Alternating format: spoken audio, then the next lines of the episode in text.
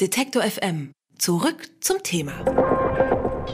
So, herzlich willkommen zum Samstag auf der Messe hier am Stand von Detektor FM und Mojo Reads. Das ist jetzt wieder das tägliche große Mojo Reads Panel. Heute haben wir uns ein sehr schönes Thema ausgesucht. Es geht um Netzfreundschaft, neue Beziehungen zwischen Autorinnen und ähm, Lesenden. Ich habe Autorinnen und Autoren ähm, verschiedenster Provenienz hier eingeladen die alle in irgendeiner Weise sichtbar im Netz sind und die mir schon in bestimmten Kontexten begegnet sind, sodass ich weiß, die haben da interessante Sachen zu sagen. Ich stelle sie jetzt einfach nur mit ihrem Namen vor und dann können Sie ja vielleicht in einer Einsatzbeschreibung selber sagen, in welcher Form Sie Autorinnen sind im Netz, in, in Verlagen, Self-Publishing, was auch immer für Möglichkeiten heute bestehen, damit wir so ein bisschen ein Gefühl kriegen, wer hier auf der Bühne sitzt. Also ganz zur Linken sitzt Kirsten Wendt, neben mir Wiebke Ladwig, neben mir rechts Katja Bonet und ganz am Rand Markus Hünnebeck. Herzlich willkommen, ich freue mich sehr. Hallo. Kirsten, fängst du mal an, erzählst, ähm, was du für eine Autorin bist. Ja, ich bin Kirsten Wendt, bin hauptsächlich Self-Publisherin und schreibe Thriller, Liebesromane und Sachbücher. Ja, mein Name ist Wiebke und ähm, ich habe eigentlich als Leserin im Digitalen angefangen und habe dann irgendwann immer mehr angefangen, das Internet voll zu schreiben und inzwischen eben auch mit Beiträgen auch für Bücher, wie auch immer. Genau, ich, ich musste ja auch ein bisschen mitreden. Ich bin Christiane Frohmann, nach außen meistens äh, vordergründig Verlegerin, bin auch Autorin, äh, vor allem im Netz, ab und zu auch in, in Büchern und äh, mag ja die Idee sehr gerne, dass die Grenzen fließen zwischen diesen alten Formen des Schreibens. Ja, Katja Bonet, schreibe ähm, Kriminalromane.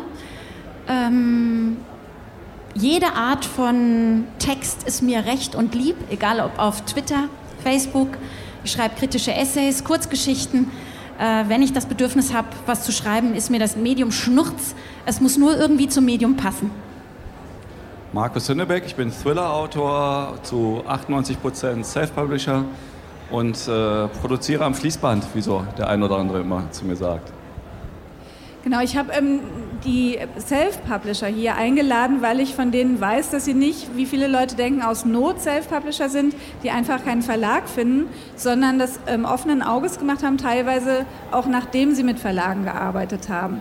Ähm, deswegen haben wir hier so ganz unterschiedliche Erfahrungshorizonte und ich würde mal gerne jetzt die drei, die Bücher veröffentlichen, fragen, kennt ihr diese Verträge, von denen man hört mit Verlagen, wo so wirklich so Bestimmungen drinstehen oder, oder ähm, Maßgaben, wie man sich als Autorin, als Autor im, im, Netz bewegen sollte? Also welche Art von Social Media man machen sollte, beziehungsweise ich habe neulich gehört, dass es tatsächlich auch, auch die Formulierung gibt, dass man diese Rechte dann an den Verlag abtritt. Kennt ihr das? Habt ihr sowas schon mal unterschrieben oder äh, äh, hat man euch versucht, es unterschreiben zu lassen?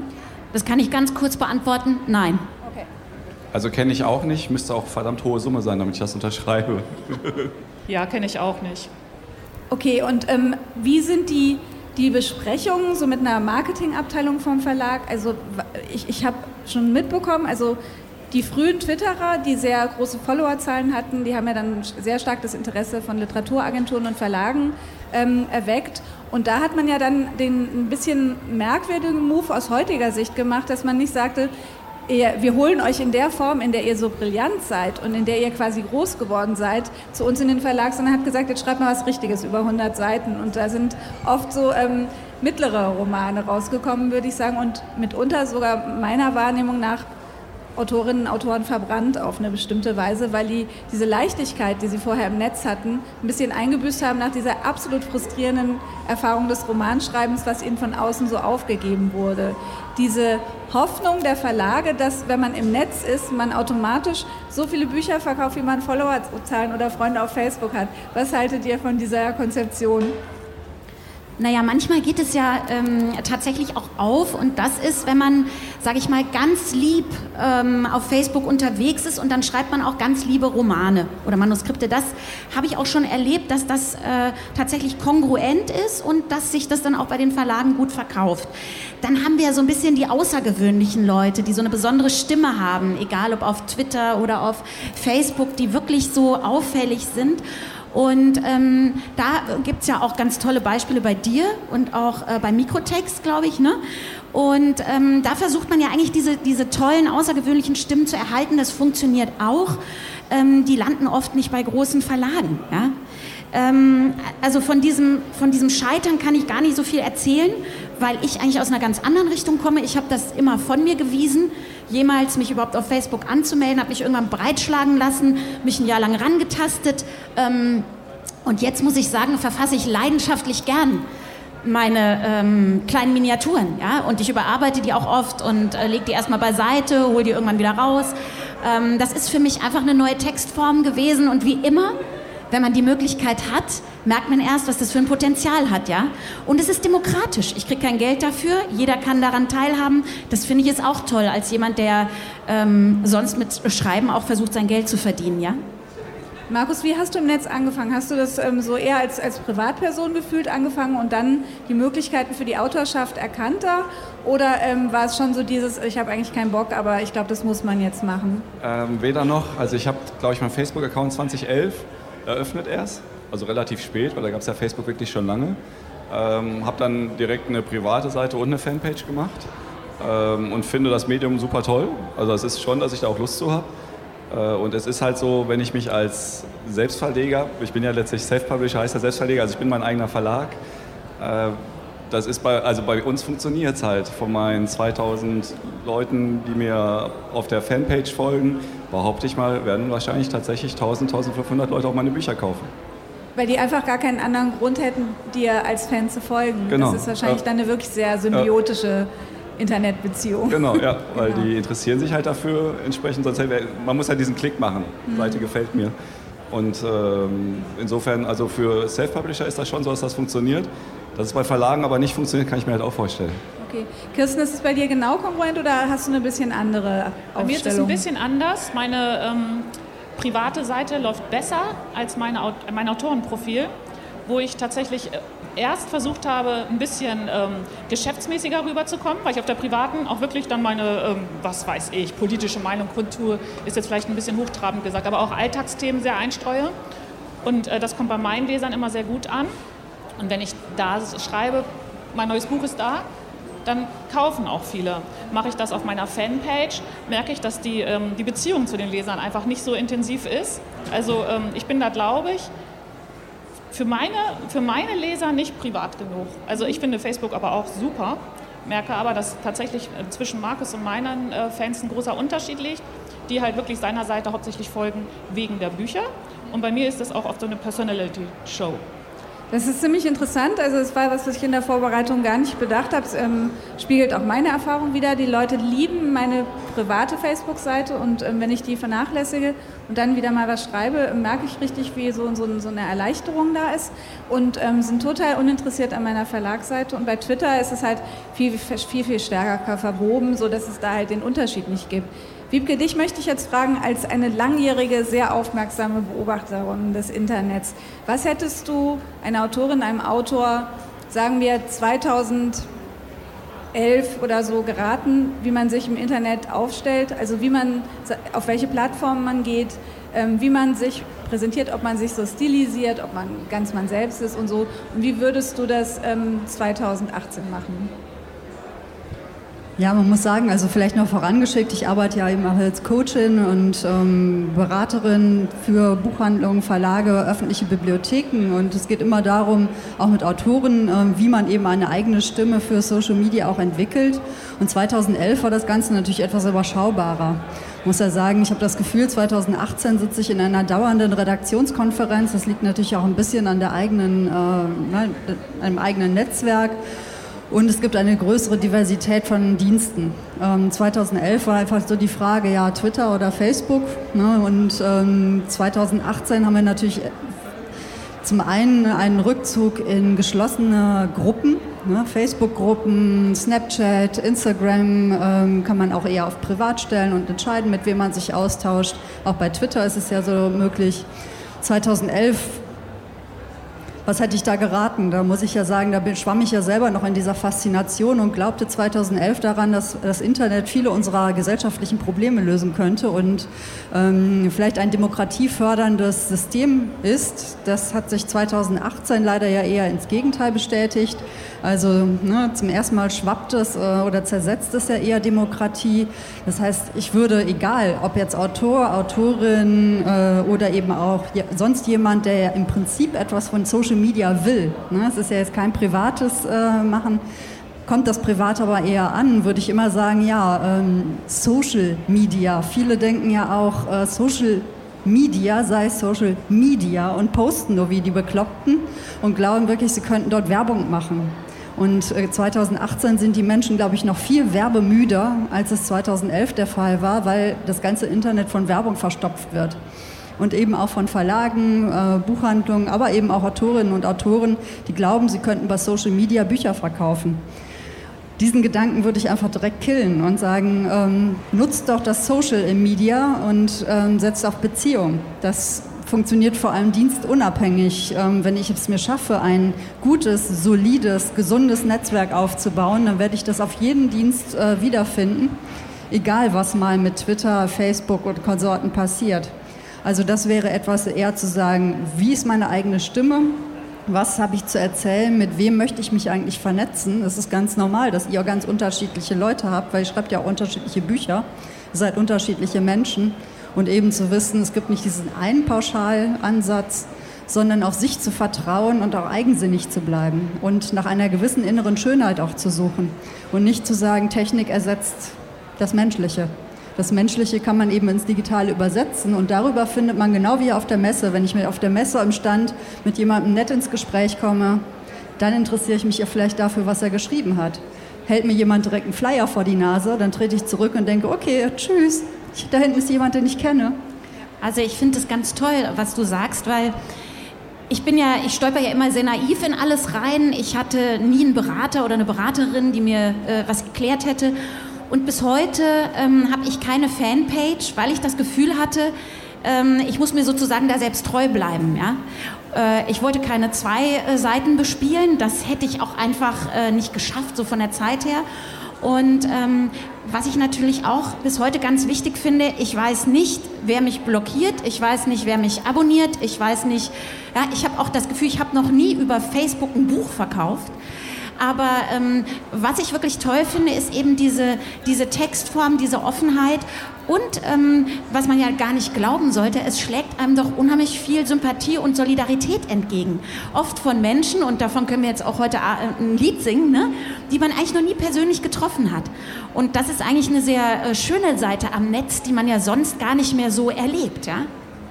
Also ich glaube, das ist ein wirklich sehr wichtiger Punkt, dieses, dass es um Beziehungen geht, die auch im Netz absolut die Hauptrolle spielen. Also nicht Content ist King, sondern wirklich, also auch nicht Menschen. Ähm, das ist zwar sehr wichtig bei Beziehungen, weil die zwischen Menschen stattfinden, aber tatsächlich ist es das, was zwischen zwei Menschen passiert, auch im Netz und manchmal auch zwischen Gruppen, sei es ähm, im geschlossenen Räumen der Chats, sei es in einer, in einer Timeline, wo man einfach reagiert auf das, was jemand anders dort hineingebracht hat. Aber ähm, ich würde das jetzt sehr, sehr gerne mal vergleichen mit einem klassischen Verhältnis von, von Autor und Leser, wie das früher war. Wie, mit welchen Adjektiven würdet ihr denn dieses Verhältnis früher bezeichnen? Wir müssen jetzt mal ein bisschen weiter zurückgehen, also so sagen wir, wie wir uns das vorgestellt haben, als wir selber Kinder waren. Wie man gedacht hat, wie so ein Autor ist, äh, mit welchen äh, Adjektiven hätte man das denn beschrieben? Also ich habe 2001 mein erstes Buch noch beim richtig klassischen kleinen Krimi-Verlag veröffentlicht. Und da gab es diese Kontaktmöglichkeiten zwischen Leser und Autor halt so gut wie gar nicht. Also mal bei einer Lesung vielleicht, ne, wenn ich beim Syndikat bei der Kriminale gelesen habe, ähm, dann kam man mal in Kontakt. Aber ansonsten war der Autor da so in seinem Elfenbeinturm. Aber war der wirklich im Elfenbeinturm oder war das eine Wahrnehmung? Das war die Wahrnehmung. Weil du warst Weil ja, ich war ja vermutlich tatsächlich damals nicht, genau. nicht äh, ein anderer Typ. Ne? Genau, ja. ja.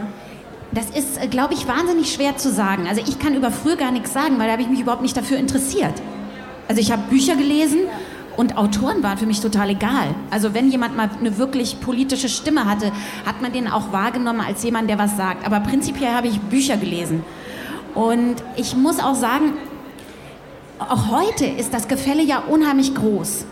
Du hast ähm, Schriftsteller und Schriftstellerinnen, die sehr unnahbar sind und lustigerweise für die äh, Social-Media-Kontakt auch fast was Schmutziges hat. Ja, die, die zum Beispiel sagen, sie posten gelegentlich mal, dass sie äh, irgendwie bei Druck frisch waren, ja, wenn das der Fall ist. Aber ähm, dieses Persönliche und dieses, ich sag mal, diesen Spaß auch an, am Medium und äh, vielleicht auch sich als Mensch zu zeigen, ja, und nicht nur als äh, Respektsperson, die äh, was sehr Weises abgesondert hat. Ähm, das gibt es häufig nicht. Und deswegen würde ich sagen, das Spektrum war damals wie heute wahrscheinlich sehr breit gefächert. Und ich kann nur sagen, also was mir wichtig ist, woran ich Freude habe, ist, wenn Menschen originell sind. Wenn, wenn ich das Gefühl habe, das bereichert mich beim Lesen. Es gibt so viel Zeug, was man einfach, was man so wegscrollt.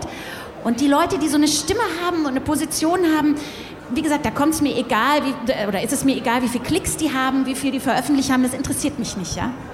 Das ist also wirklich ein ganz, ganz spannender Punkt. Ähm, das geht mir genauso. Im Prinzip ist es mir Schnurz, Piep, egal, obwohl ich Verlegerin bin, ob dieses Gegenüber im Netz Autorin ist. Ähm, ich nehme die in den Blick, ich fange an, die zu lesen, weil die so eine Stimme hat, so einen eigenen Ton, eine Lebendigkeit, irgendwie diesen Eigensinn, den äh, Wiebke eben auch angeführt hat.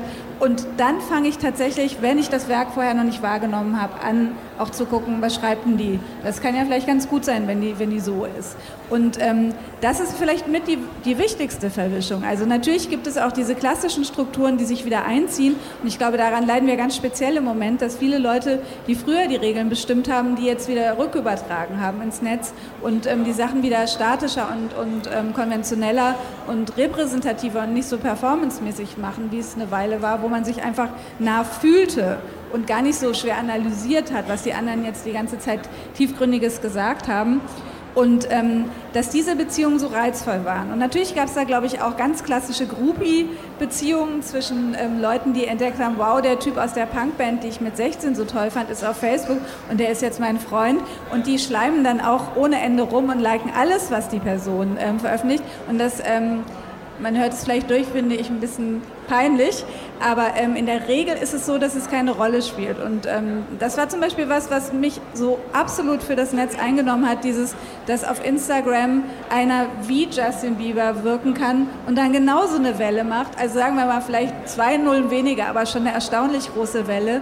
Ähm, und Justin Bieber auf der anderen Seite versucht hat, sich verletzlich zu zeigen, so wie er wirklich ist. Mal sehen, wie das, also ob das war, ist, ist ja total egal. Wahrhaftigkeit ist ja das Ding im Netz. Und das fand ich toll. Und ich glaube, das ist wirklich ein ganz entscheidender Punkt, dieses, dass man, ähm, auf, dass man sich nicht auf seine klassische Rolle verlassen kann. Also der Surkamp Verlag kriegt, glaube ich, immer noch viele Fans, weil er der Surkamp Verlag ist, aber ganz viele andere Sphären ähm, haben einfach keine Vorschusslorbeeren im Netz, sondern müssen diese Lebendigkeit und diese Stimme haben. Ja, ich denke, dabei darf man auch gar nicht vergessen, dass das Ganze natürlich auch nach hinten losgehen kann. Ne? Also ähm, früher waren für mich, bevor ich der Buchbranche beigetreten bin, das ist jetzt 20 Jahre her, als ich meine Ausbildung zur Buchhändlerin begonnen habe, und ich stand plötzlich so vor den ersten leibhaftigen Autoren und sie waren nicht mehr für mich Thomas Pynchon, ne, so, der äh, überhaupt nicht sichtbar war, sondern plötzlich hatten die ein Gesicht, die hatten eine Stimme, die hatten einen Händedruck. Und das verändert natürlich. Und das ist so die Präsenz in Social Media, egal ob es jetzt eben Autorinnen sind oder Verlage, wie du sagst, das kann auch in der Tat ins Gegenteil kippen. Also die Bandbreite, wie man jemanden dann als Menschen oder als Kreativen dann auch wahrnimmt, das erfordert natürlich auch ein gewisses Gespür und es kann auch wirklich umschlagen, dass man mitbekommt, wenn man sich in Social Media mit einem Autor oder einer Autorin äh, verbindet, dass man merkt, oh mein Gott, diese Bücher kann ich nie wieder lesen, weil das ist ja ein Arsch oder die, das ist eine blöde Zicke und man äh, kann einfach nichts mehr lesen. Das so wirklich, weil also äh, Autoren verbrennen sich quasi selbst, aber nicht, weil sie ähm, über Literatur sprechen in der Regel, ne? Nee, Oder sie, sie, sprechen in so einer abstrakten Weise über Literatur, wo man denkt, ähm, man sitzt gemütlich draußen. in dieser Social Media Kneipe und dann kommt einer rein und will einfach nur verkaufen oder meint irgendwie, komm hier, ich bin, ne, mach was für mich. Ich bin doch hier äh, diejenige oder derjenige, der Bücher macht, mach was für mich. Und äh, das ist eine Erwartungshaltung, damit kommen auch viele Verlage rein, die glauben wirklich, sie seien ein Geschenk an die Götter, wenn sie den digitalen Raum betreten. Und das ist natürlich vielleicht etwas, was nochmal so Social Media auch ja, nivelliert hat im Grunde. Ähm, vielleicht in meinem Social Media, in meiner Auffassung von Social Media. Wir haben ja jeder eine andere. Das ist vielleicht auch nochmal so ein ganz wichtiger Punkt, dass es nicht das gibt, sondern jeder von uns hat eine eigene Auffassung davon, wie man es macht. In meinem Social Media äh, hat, das ist eben eine Kneipe. Und dort finden Gespräche statt. Dort wird nicht verkauft, höchstens Bier. Ja, absolut. Oder beziehungsweise ist es ein Geben und Nehmen und zwar ein ganz, ganz äh, faires und entspanntes. So dieses, ähm, ich, ich lese dein Zeug, du liest mein Zeug, ich frage dich mal um was, du fragst mich mal um was. Es ist ja nicht so, als ob man gar nichts Ökonomisches miteinander macht im Netz, aber es ist dieses wirklich Geben und Nehmen und die Menschen, die äh, oder auch, auch die Strukturen, die sich das Netz einfach nur zunutze machen, die können das leider manchmal sehr erfolgreich für eine Weile tun und dann ist man ganz betreten, weil das geht. Aber ähm, das ist halt nicht das, was, was diese, diesen eigentlichen Effekt der uns ja auch ähm, nicht nur mehr Promotion gebracht hat für unsere Arbeit, sondern oft unsere Arbeit selbst. Also die Ideen, die Inhalte. Ähm, bei mir ist ja so, dass mein, mein kompletter Verlag wäre inexistent. Ähm, ich habe alle Autorinnen aus dem Netz, ich habe alle Ideen nicht aus dem Netz, sondern ähm, in, in, Reaktion auf Sachen, die auf mich einströmen aus dem Netz. Und ähm, ich, ich glaube, das ist halt die fruchtbare Weise und das, das ist auch diese Trauer, die jetzt äh, die letzten zwei Jahre viele von uns so ein bisschen lahmgelegt hat, wo man dachte, ich möchte mich jetzt eigentlich lieber embryonal auf den Küchenboden legen, als in dieses ähm, statische, ähm, hatende Netz da rauszugehen. Und ähm, mein Gefühl ist jetzt, ähm, dass jetzt so die Handlungs- Fähigkeit gerade zurückkehrt. Bei den Leuten, die diese Krise früh hatten. Manche sagen, bei ihnen hat sie jetzt gerade erst angefangen. Ähm, vielleicht kriegen sie die schneller bewältigt, weil die anderen schon was erzählen können darüber. Aber ähm, wie hat das diese, diese Netzfreundschaft mit, mit, den, mit den Lesenden beeinflusst? Seid ihr auch vorsichtiger geworden, weil ihr einfach mitgekriegt habt, wie schnell einem alles um die Ohren fliegen kann?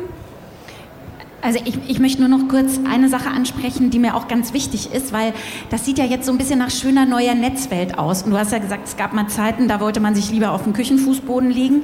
Ich muss sagen, ich habe immer wieder Zeiten, wo ich auch so einen richtigen Abscheu gegen dieses Medium habe. Und das darf man nicht vergessen. Das liegt bei mir nie äh, daran, dass ich die Menschen nicht mag. Also klar, man weiß, die sind einem sympathischer und die er nicht. Und oh, war, so denkt er echt oder die.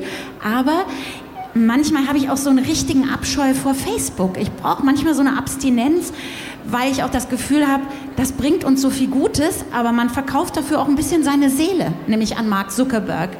Und ich finde, da, da habe ich für mich ähm, einfach noch nicht den richtigen Weg gefunden, mit diesem Abscheu umzugehen. Und eigentlich möchte ich da, ich, ich bespiele da auch eine Plattform, die ich eigentlich gar nicht bespielen möchte.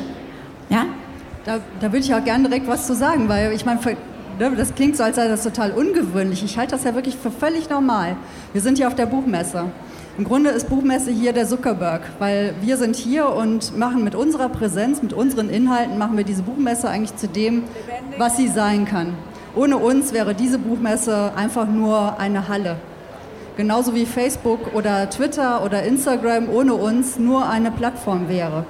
Und äh, dass man, ich meine, stell dir vor, 365 Tage im Jahr Buchmesse, wäre das schön? Also ich bin immer froh, wenn ich äh, von der Buchmesse nach Hause komme, erstmal ein bisschen Menschendiät zu machen und äh, erstmal meine Ruhe zu haben, mich zu sortieren.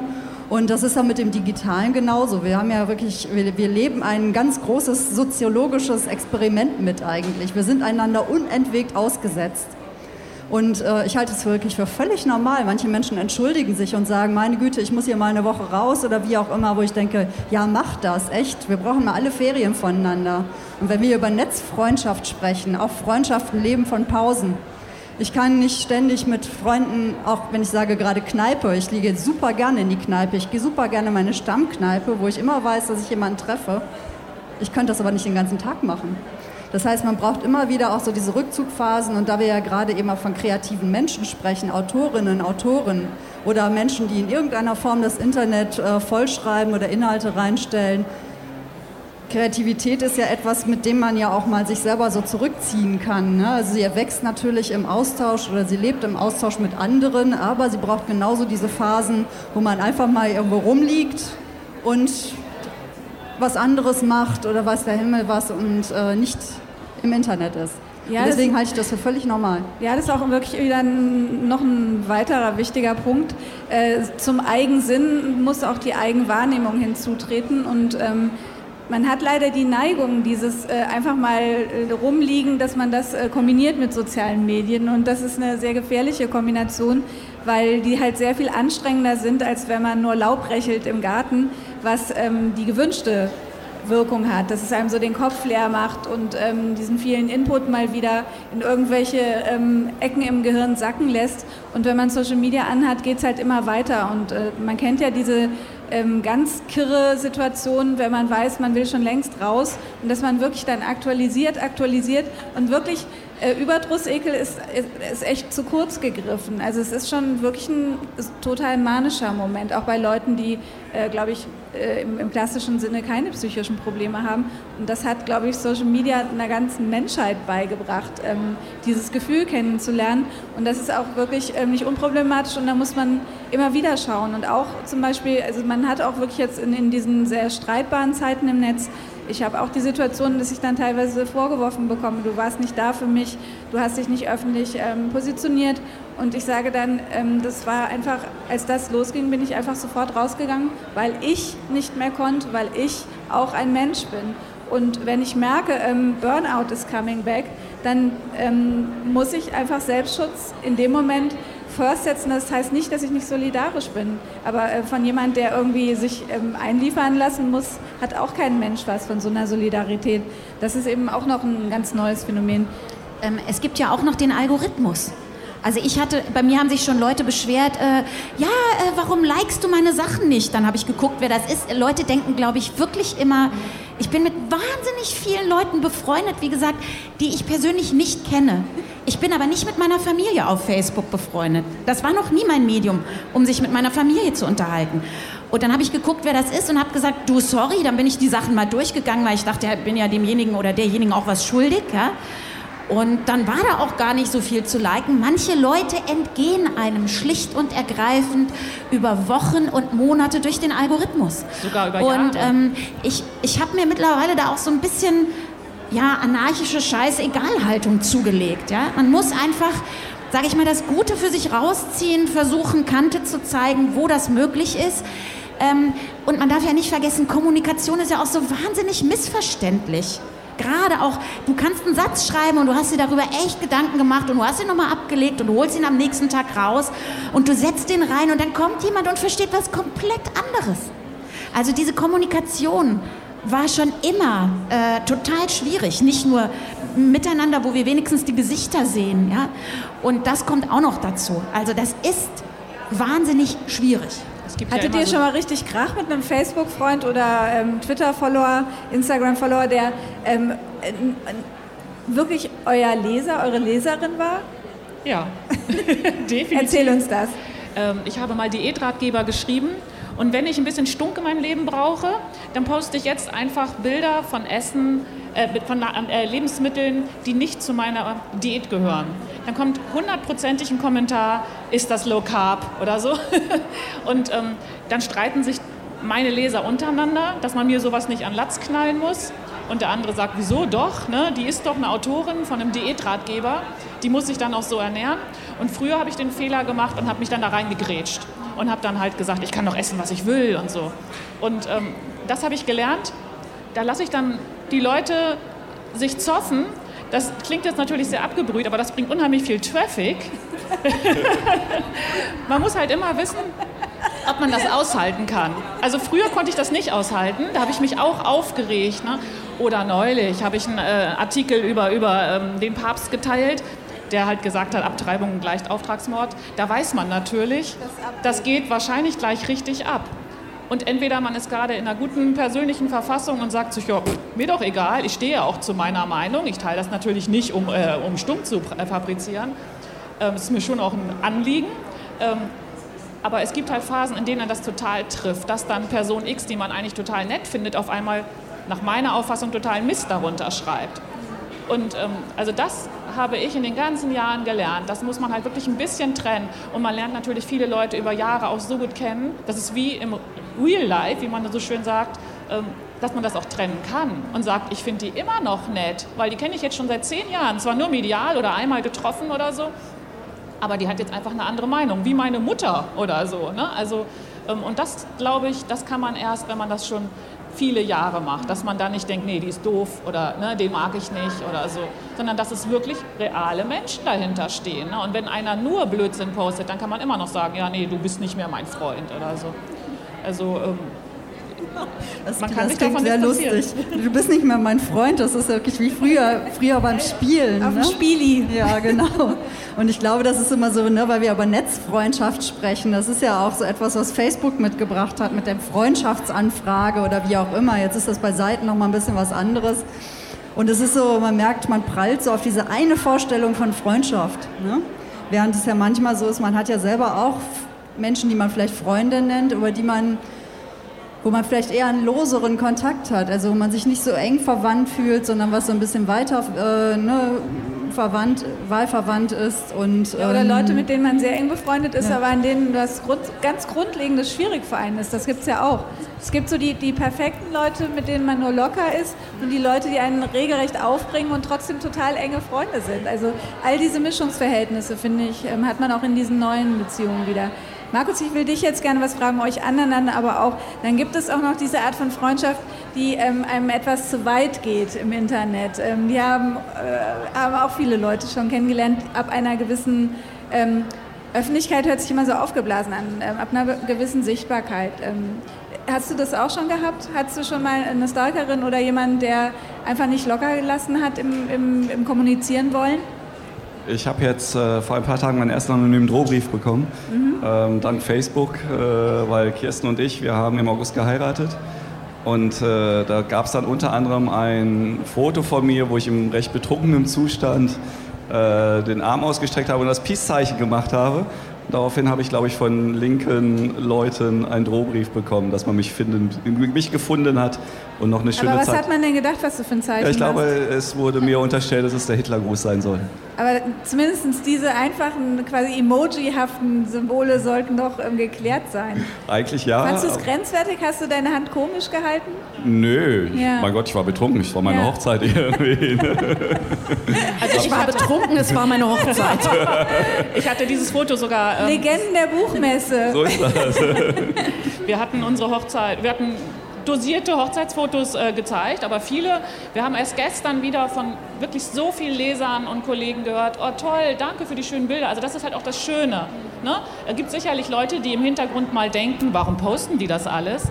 Also A, ist es auch unser Job, B, haben wir uns darüber auch kennengelernt und C, mache ich das auch einfach gerne, weil das was Schönes ist. Und ähm, die Menschen freuen sich darüber halt einfach. Und dann habe ich total naiv gerade dieses Foto von Markus, weil ich das total witzig fand, weil er da halt so ein bisschen besoffen in der Ecke steht, dieses Peace-Zeichen macht und so nett guckt, so in die Ferne. Du dachtest, das ist besonders menschlich. Und Ja, und genau. Und dann äh, schreiben da irgendwelche. Arschlöcher äh, so einen wirklich bösen Drohbrief. Also ähm, das ist natürlich dann schon nicht mehr witzig. Ne? Und darüber können wir auch wirklich gar nicht dann mehr lachen. Aber deswegen ist es so toll, hier mit euch auch in der Runde zu sitzen, weil es zeigt ja auch, wie unterschiedlich die Grenzen sind, die wir uns setzen, ja. Und ähm, dass das für jeden sozusagen persönlich stimmen muss. Also ähm, ich habe ganz klare Grenzen. Bilder von meinen Kindern kommen nicht auf Facebook. Äh, die Namen kommen nicht auf Facebook. Allerdings ist mir einmal passiert, das ist eine entfernte Bekannte von mir, dann hat die mal einen Namen gebracht. Davon geht die Welt jetzt nicht unter, ja, aber ich, äh, dass mein Mann existiert, das weiß niemand auf Facebook. Also weder mit Namen noch, dass es ihn gibt. Ähm, ich bin auch ganz vorsichtig mit allem, was wirklich privat ist. Anekdotisches, klar, ja. Und ähm, ich muss auch sagen, ich habe bis heute nicht gerafft, wie das funktioniert. Also was viele Klicks erzielt, was wenige erzielt. Oft bin ich überrascht. Die Sachen, die ich total witzig finde, ja, da sind die meisten Leute, glaube ich, gucken da, äh, scrollen befremdet weiter. Ja. Und dann gibt es wiederum Sachen, wo ich denke, oh, das ist so, ja, da, da, das, da wundere ich mich dann, ja, wenn das viele Leute liken. Ich habe zum Beispiel auch bestimmte Grenzen habe ich mir gesetzt. Ich poste von mir kein Bild aus dem Krankenhaus. Ja? Oder ich äh, möchte nicht sagen, ich bin so krank, weil ich möchte nicht von allen zugerufen bekommen, gute Besserung. Das ist so, das sind so innere, sage ich mal, Filter, die ich mir eingebaut habe. Ähm, das finde ich deswegen aber ganz faszinierend, dass ihr ganz anders damit umgeht und dass dieses Private, du hast ja gesagt, das Private, das ist auch unser Job. Ja? Das ist unser Job. Wir haben uns tatsächlich beim Schreiben äh, ineinander verliebt. Das ist ja auch gar kein Gehe Geheimnis. Ähm, das haben unsere Leser und auch äh, Freunde, also ganz normale, ne, so ähm, auch im Netz, verfolgt. so. Und ähm, festgestellt habe ich, und das fand ich halt auch wirklich schön, dass es eben keine despektierlichen äh, Äußerungen dazu gab. Ähm, weil wir noch in anderen Beziehungen steckten und Kinder haben und, und, und, was, äh, ne, wie das wahre Leben halt ist. Äh, und wir haben festgestellt, dass es fast immer gar nicht wehtut, wenn man was Persönliches. Aber ich hatte auch bestimmte Grenzen. Ne? Jetzt sind unsere Kinder aber auch schon erwachsen. Den kann man natürlich, ich sage denen halt, wenn ich zu viel was schreibe oder ne, sag einfach, dann nehme ich es raus. Ne? Wenn dir irgendwas nicht gefällt oder so. Ähm, und dann lösche ich das halt einfach. Ne? Das kann man natürlich mit Fünfjährigen oder so nicht machen. Ne? Das, ist, ähm, das ist einfach eine persönliche Entscheidung, denke ich mal, die jeder treffen muss. Genau, ich glaube, es gibt halt kein richtig oder kein falsch, sondern ein richtig oder falsch für, einen, für jeden selbst. Diese Entscheidung muss er treffen, poste ich ein Foto von mir aus dem Krankenhaus oder nicht. Fakt ist, garantiert, also ich, ich kenne eine Kollegin, die das macht, und diese Fotos, die gehen halt total gut. Ne? So, genau, das, also ich würde es auch nicht machen, weil ich da total scheiße aussehe. Ne? Aber, aber ich wüsste, die, dieser Traffic wäre garantiert halt. Ne? Mhm. Aber in dem Fall äh, halte ich auch ganz für wichtig, Hatte, dass ne, du sagst privat, du sagst persönlich. Also ich denke auch, dass man dazwischen nochmal ganz stark differenzieren muss. Persönlich ist ja dann nochmal was anderes als privat. Ne? Privat ist tatsächlich so etwas, das ist ja jeder Mensch hat ein äh, Recht auf Privatsphäre, also etwas, wo niemand drin rumfuhrwerkt. Und das Persönliche ist ja so etwas, ich meine, früher war es völlig normal und auch immer noch, äh, dass man beispielsweise Hochzeitsanzeigen in der, Schalt äh, in der Zeitung schaltet. Es ist ja auch nur eine Öffentlichkeit, in die man dann mit etwas Persönlichem tritt und man macht eine Mitteilung. Ne? Und manche kennen den Zusammenhang und andere nicht. Und ich denke, das ist immer so etwas, wie weit meine Privatsphäre reicht. Genau das ist so diese persönliche Entscheidung. Ne?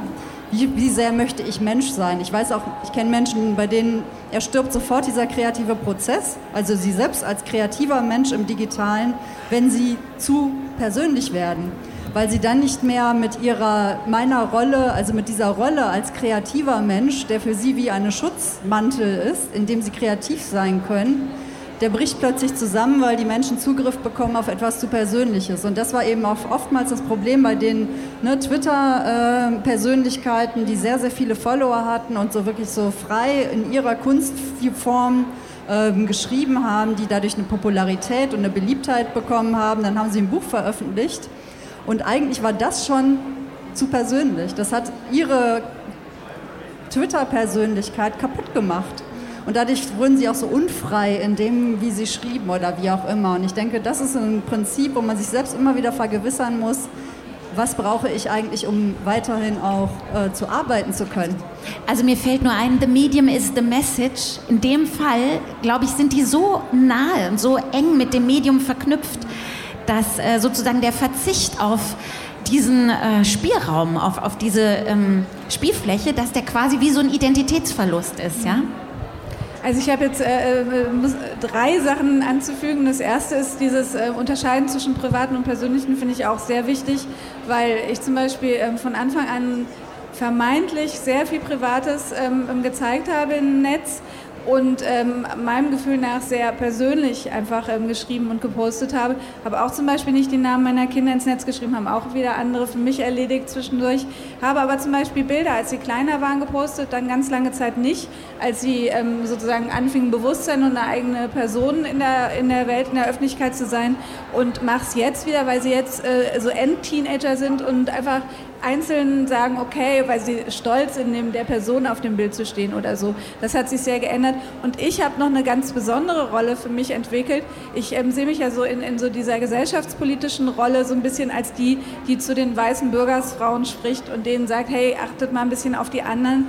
Und da ist es sehr, sehr gut als Schutzschild, ähm, sich als so eine weiße Bürgersfrau zu zeigen, die so verheiratet ist, die sogar den Namen gewechselt hat bei der Eheschließung, die zwei Kinder hat, am Stadtrand wohnt und so weiter also nicht die, die linksversiffte Kampffeministin ist. Ich kriege tatsächlich ähm, deswegen weit weniger Hate ab. Das ist einfach so. Und ähm, das habe ich mir sehr früh überlegt, dass mir das so, so, so, einen relativen Schutz bietet. Genauso wie ich zum Beispiel kein Profilbild mit einem Bild habe auf Twitter, sondern das Verlagslogo, obwohl ich eigentlich sehr persönlich twittere. Also das sind alles so Dinge, die ganz gut funktioniert haben. Und auch da ist es eben dieses Ausbluten, weil ich nicht unempfindlich bin, obwohl ich sehr rausgehe, äh, mich da ein bisschen zu schützen.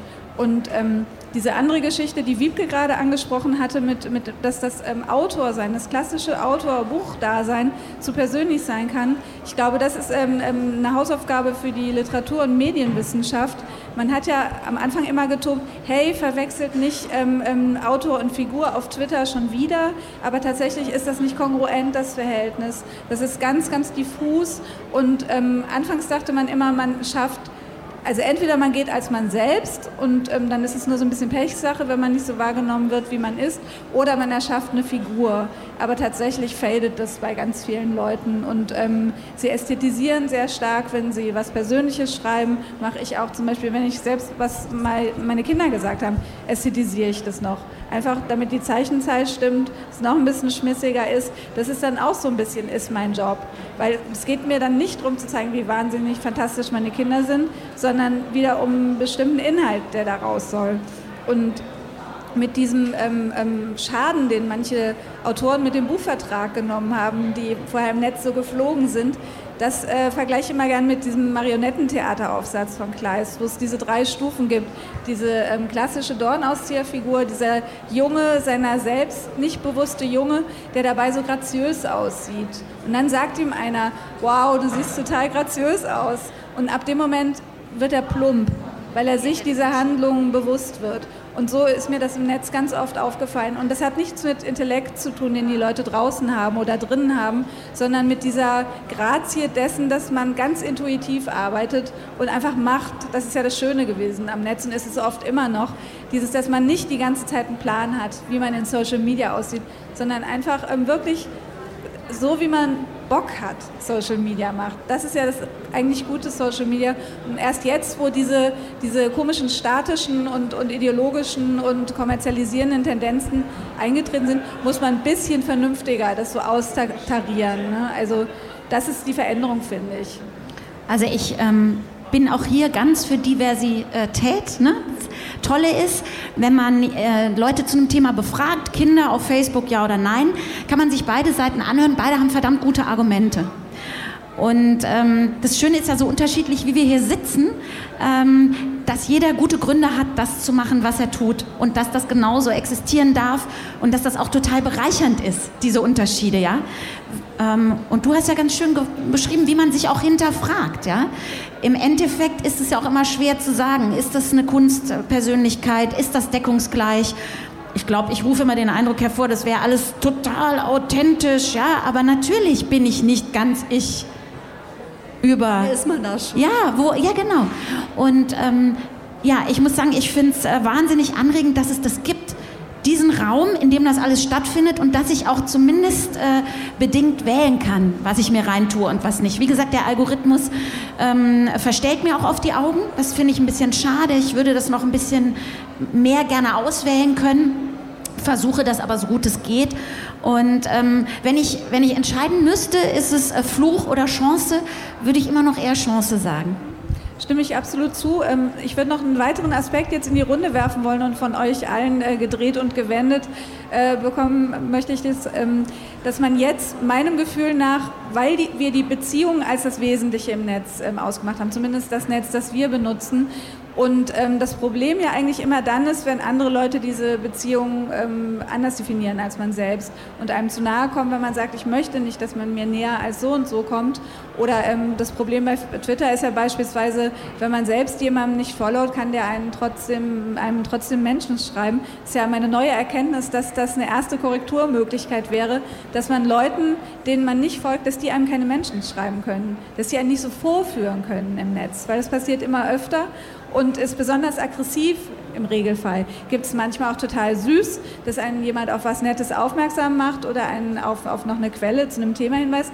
Ähm, das wäre eine wunderbare sachliche Art, damit umzugehen, aber in der Regel macht man das, hey du Kackbratze, ähm, was ich dir auch mal sagen wollte, ähm, du bist ein scheiß Rassist. Also so geht es ja im Moment eigentlich ähm, mit Menschen zur Sache und ähm, dass man da automatisch sofort ähm, nicht mehr persönlich, sondern privat ist, getroffen, wenn man, wenn man so eine Menschen kriegt, das ähm, sucht man sich nicht mehr aus, sondern das ist einfach ein Soforteffekt und der ist ziemlich schrecklich. Und ähm, da ist im Moment, geschieht ja richtig Gewalt in alle Richtungen. Und ich denke, da muss reguliert werden. Und ähm, was wir jetzt hier zum Beispiel bei Mojo Reads ja versuchen, ist eine neue Community, um ein Thema aufzubauen, wo wir von Anfang an, und es wird sicher ähm, erstmal eine große Arbeit sein und später wird es auch viel Geld kosten, wenn die Community wächst, weil man dafür Leute immer wieder anstellen muss, ähm, dass wir einfach auf, auf die Kommunikation sehr stark achten wollen, dass man halt über, schlecht über ein Buch reden darf, aber nicht halt sagen, ähm, was bist du denn für, Idiot, für, ein Idiot, dass du dieses Buch gut findest. Ne? Und ähm, ich denke, das ist jetzt auch nochmal eine neue Laufrichtung, dass wir ähm, die äh, vielleicht die Plattformen hinterfragen müssen, ob wir noch andere Plattformen brauchen, wie die reguliert werden können, repariert werden können und auch was, solange das kein, keine irgendwie übergeordnete Struktur für uns übernimmt, was wir im Einzelfall machen können. Zum Beispiel ähm, so eine Art Zwischenlösung haben ja viele Leute darin gefunden, in die Chats überzusiedeln. Dass man echt denkt, ach, den setzt sich da nicht aus. Ich kann auch mit den Leuten auch chatten, mit denen ich reden will, weil man ja früher so ein bisschen, das war ja so ein bisschen fast ein Spaß, dass man eigentlich Twitter wie, wie ein Chat benutzt hat. Und dann ist einem der Spaß gründlich vergangen und ähm, seitdem chattet man halt wirklich, nur halt auf Twitter im, im Verborgenen. Habt ihr da irgendwie Ideen, was, was passieren könnte oder, oder was, was für Sachen einfach geändert werden müssen, die im Moment total nicht funktionieren, auch für euch als, als Autorinnen und Autoren? Also ich habe ehrlich gesagt ganz, ganz wenig unangenehme Erfahrungen bislang gemacht. Ähm, wenn mal jemand wirklich doof kommt auf Facebook, gut, dann wird er halt blockiert, dann wird er halt aus der Freundesliste geworfen, was auch immer. Ähm, es ist halt diese Anonymität im Netz natürlich, die das fördert. Aber für mich ist das alles noch okay, wie es abläuft. Auch wenn ich natürlich schon sehe, also wir hatten mal bei Kirsten einen Fall, da war dann auch ein Weltverbesserer unterwegs, weil wir posteten ein Essen von unserem Mittagessen, weil wir unterwegs waren. Und er erklärt uns dann auf, dass in Afrika Menschen verhungern, während wir dieses Foto posten. Und daraus entwickelte sich dann eine Diskussion. Irgendwann sagten wir mal, okay, und da war dann tatsächlich auch die Situation, also der hatte dann meine Pinnwand vollgeschmiert, also mich wirklich auch beschimpft. Hab, der, mit dem war ich gar nicht befreundet, aber ich poste fast alles öffentlich, also da kann dann auch jeder ne, rauf. Und ähm, dann hat er mir eine private Nachricht, also nachdem ich ihn dann erst äh, blockiert habe, was ich fast nie mache, aber da wusste ich mir schon gar keinen Rat mehr, weil er immer weiter rumspammte, dann hat er mir die private Nachricht geschickt. Das geht dann ja über diese Nachrichtenanfragen, die man dann extra annehmen muss. Und dann hatte er seine ganzen Texte da rein kopiert. Und da dachte ich auch, okay, jetzt fehlt hier echt ein Schutz. Ne? Also das, ähm, aber das kommt halt total selten vor. Also ich kann da jetzt, also ich fühle mich da jetzt auch nicht so wahnsinnig ausgeliefert, muss ich sagen. Nee, das passiert so selten. Meistens kommen nur Zuschriften, ähm, ja, wo ich mich dann vielleicht ein bisschen gestört fühle und, und früher meinte, ich muss auf alles reagieren, also mit Fragen, ne? wie schreibt man ein Buch, um das jetzt mal ganz äh, grob zu umreißen.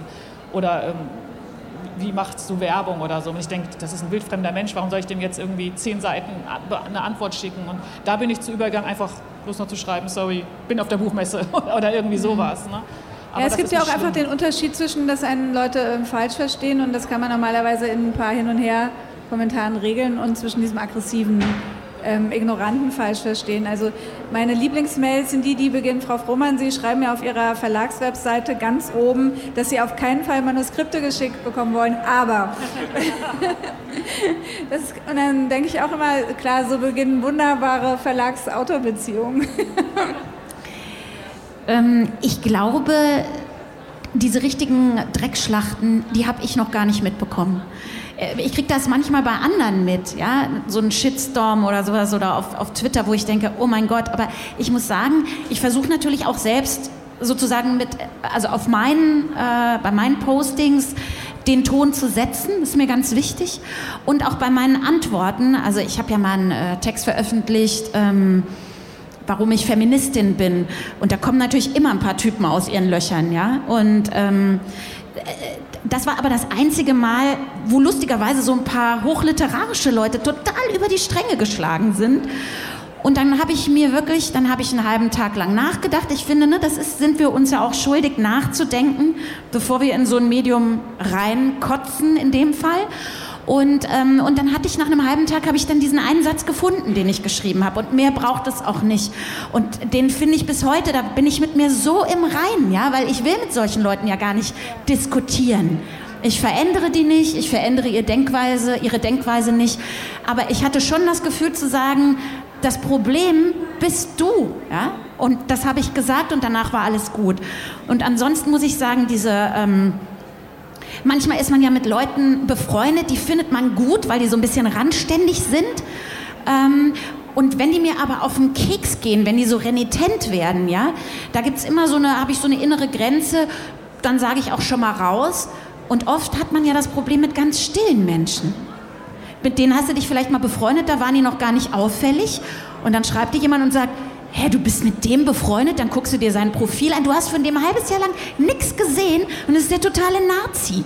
Ja, und dann ist der natürlich raus aus der Liste. Ich glaube, man, auch hier, das ist alles nicht so transparent und klar, wie man sich das immer vorstellt. Und ähm, auch hier gilt höflicher Umgang. Ich bemühe mich sehr darum. Ähm, und mir, ja, ganz ehrlich, du hast ja gefragt nach Visionen und da da muss ich so ein bisschen blank ziehen, weil ich, ich, ich weiß nicht genau, wie, wie geht man damit um, wenn auf Twitter jemand total fertig gemacht wird. Ich muss sagen, mich schockiert das immer noch. Ich finde, das ist so eine ganz dunkle Seite. Äh, mir fehlen da ehrlich gesagt auch die Rezepte. Ja? Also ich habe für mich ähm, nur einen Satz. Ähm, ich weiß im Moment, ich habe das auch gerade ähm, auf einem Panel geschrieben, äh, gesagt und auf Twitter geschrieben. Ich weiß aktuell nicht, wie man die Kommunikation repariert. Ich habe mute mir selbst nur zu, diese Vermittlerrolle nicht aufzugeben. Also solange meine Kraft das zulässt, zwischendurch zu sagen, ihr könnt mich alle mal, haut euch doch ähm, die Sachen um die Ohren, aber in der Regel schreibe ich, dann gehe ich, ich gehe nicht in die offenen Diskussionen rein, ich schreibe DMs. Ich sage einfach, die Person ist so und so, die kenne ich, bitte mach das nicht, bitte hör sofort auf. Ähm, du greifst hier jemanden an, der nicht die Substanz dafür hat. Wenn du gegen Strukturen sein willst, dann mach trotzdem an der Stelle Schluss, hör auf mich, sonst richtest du dich auch gegen mich, wenn du diesen, diesen Rat von mir nicht annimmst. Und ähm, manchmal fliege ich dann auch raus und werde geblockt, aber dann denke ich mir, na gut, aber ähm, das, ich habe mir jetzt wirklich aktiv vorgenommen, ähm, zu sagen, ihr habt euch sogar schon als Nazis und noch Schlimmeres beschimpft und trotzdem müsst ihr euch versöhnen, weil wir haben ganz andere Probleme. Und ähm, es ist halt super schwer. Ja, also mir, ich ziehe gerne im Vergleich so zum öffentlichen Raum in Städten oder in anderen Orten. Auch da ist es so, das kennt wahrscheinlich jeder von uns, öffentliche Räume, die also wirklich von der Stadt auch gezielt oder unbewusst verwahrlost, äh, die sie verwahrlo verwahrlosen ließen, die also von Gruppierungen in Besitz genommen wurden, die jetzt eigentlich der Stadtkultur total schaden.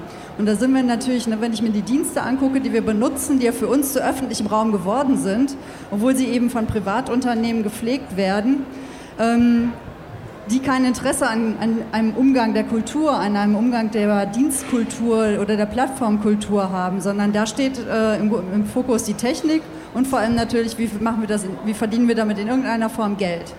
Und äh, da ist es echt verlottert. Da haben Gruppierungen diese Dienste natürlich irgendwie auch in Besitz genommen. Ne? Bei Twitter, hier so SIF-Twitter, äh, das ist ja richtig organisierte äh, Kriminalität, die da stattfindet. Wegelagerei ist es bei Facebook, ne, wo ständig einem irgendwas, jemand was verkaufen will.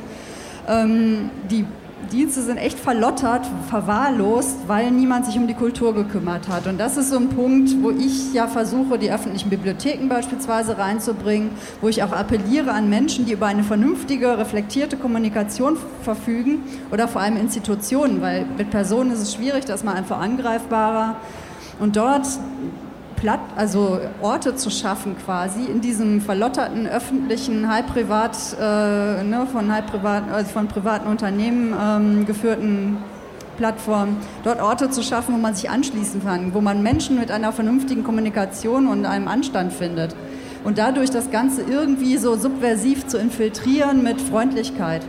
Und ähm, das ist so, denke ich mal, etwas, wir können diesen öffentlichen Or Raum nicht den Bösen, der dunklen Macht überlassen. Also das ähm, Nein. halte ich, ja.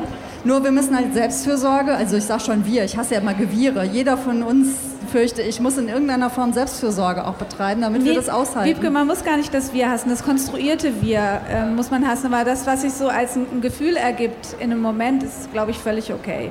Also so, ähm, man muss jetzt auch ein bisschen aufpassen, dass man nicht alles über Bord schmeißt, nur weil es so vieles, was früher mal was, was Schönes und Gutes und Wahres war, gekapert worden ist. Ne?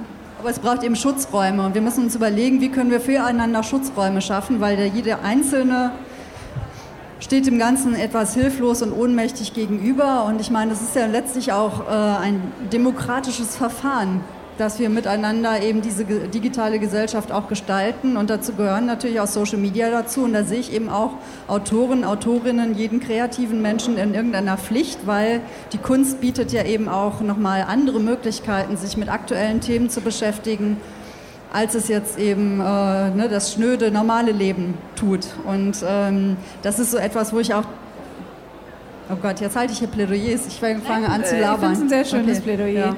Das haben wir wirklich dankbar angenommen. Leute, jetzt noch ähm, zum Schluss, ich, ähm, wir, unsere Zeit ist um. Noch die Frage, habt ihr jeweils auf der Messe schon jemanden getroffen, der euch angesprochen hat, hallo, ich kenne dich aus dem Internet? Ja. Ja. Nein. Fast alle Menschen, die ich hier treffe, kenne ich aus dem Internet. Ja, ja, auf jeden Fall, immer. Also, hm, ich folge dir doch. Ja, hatte ich auch schon. Also sogar so, dass ich heulen musste gestern. Okay, es war natürlich wunderbar mit euch, aber das wusste ich schon vorher. Lasst uns unsere Beziehungen pflegen im Internet, äh, versuchen ähm, nicht den gerechten Zorn von marginalisierten Leuten wegzudrücken. Den sollten wir nicht immer sagen, wie sie reden sollen, sondern versuchen, dass sie einfach gehört werden, damit sie nicht mehr so laut rufen müssen. Und ansonsten ähm, achtet aufeinander. Wenn jemand irgendwie angegriffen wird, helft greift selber nicht an, auch wenn ihr schlechte Laune habt. Und dann wird das schon wieder ein bisschen besser, hoffe ich. Danke euch. Danke auch. Herzlichen Dank. Dankeschön. Danke. Alle Beiträge, Reportagen und Interviews können Sie jederzeit nachhören im Netz auf detektor.fm.